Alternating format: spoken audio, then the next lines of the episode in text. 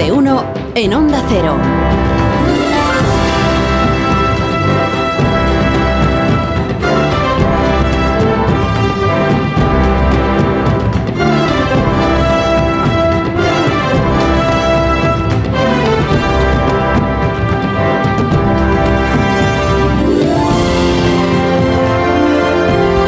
9 y 6 minutos de la mañana, una hora menos en las Islas Canarias. Esto es más de uno, esto es Onda Cero. Estamos en tertulia hoy con Vera, con Manso, con Varela y con Amón. Y a esta hora de la mañana, pues cada viernes recibimos a Raúl del Pozo. Buenos días, Raúl. ¿Qué tal? Muy bien, ¿y tú? Bien. Me alegro muchísimo. ¿Estás expectante ante lo que suceda el domingo en Galicia? ¿Perdón? Que si estás expectante ante las elecciones en Galicia. Por supuesto, de eso voy a hablar. Ah, pues que empiece cuando tú quieras.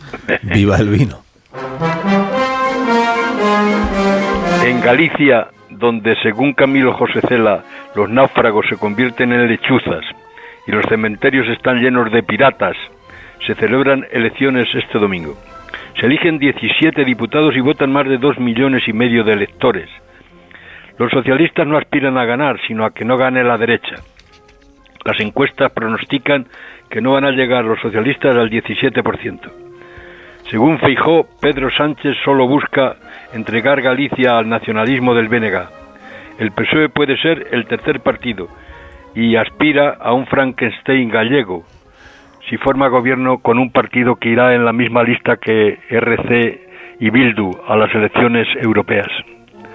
Nadie sabe quién tocará la victoria del domingo con la gaita que llevaron las legiones romanas a Finisterre, donde el mar muge como un buey amargo. Cuentan que la gaita gallega, la, la gaita gallega puede llevar el éxtasis a quien la toca y se le va la cabeza por las nubes. Pero no se sabe quién cantará victoria y está en el aire la Baviera del PP, su granero de votos. La revelación de la campaña es Ana Pontón, una aldeana que dejó de hablar castellano a los 15 años. Es que el gallego es una de las cuatro lenguas oficiales de España, ideal para la poesía y la literatura, desde Alfonso el Sabio a Camilo José Cela.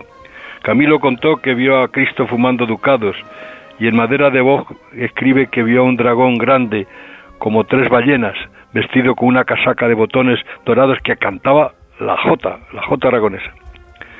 Y Alfonso X, el sabio, escribió las cantigas de Santa María, en la que recomienda quemad viejos leños, leed libros viejos, tened viejos amigos y bebed vinos viejos. Por eso solo, querido Carlos, viva Galicia y viva el vino.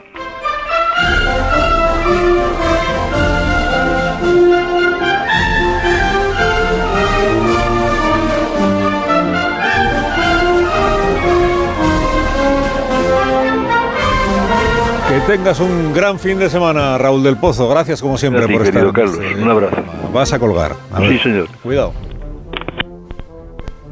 Ya está. Qué discreto. Sí, oyes. Sí, muy discreto. Claro que sí. Que porque no quiere que se entere todo el mundo de que ha colgado el teléfono ahí en su vecindario. Se entera toda España, pero no en el vecindario. de que ha colgado el teléfono. Yo término medio. Y así. Bueno, que, que